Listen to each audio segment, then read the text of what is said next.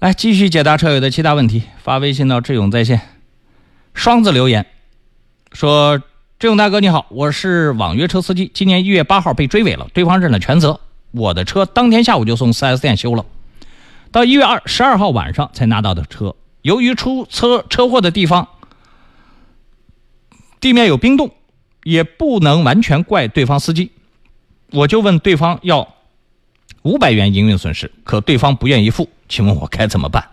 我现在只有对方的电话和车牌号。”其他什么信息都没有，我该怎么起诉？找交警，交警那边有所有的对方车辆的信息。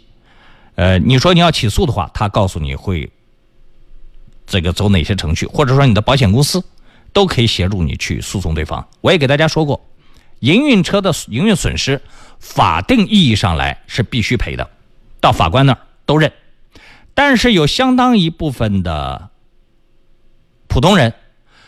他不知道，还有相当一部分人知道，但是他不愿意赔。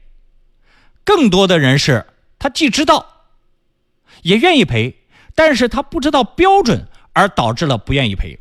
就有好多人，他买东西他不怕花钱多，他怕的是自己吃亏，因为你们的营运损失没有标准，所以就导致赔钱的人怕赔多了我吃亏。如果国家都定好标准，他很乐意给你赔，赔的他就不会啰嗦这些事了。所以大部分营运损失有争议的，就去到法院去，这个没法调解，交警也懒得给你们调解啊。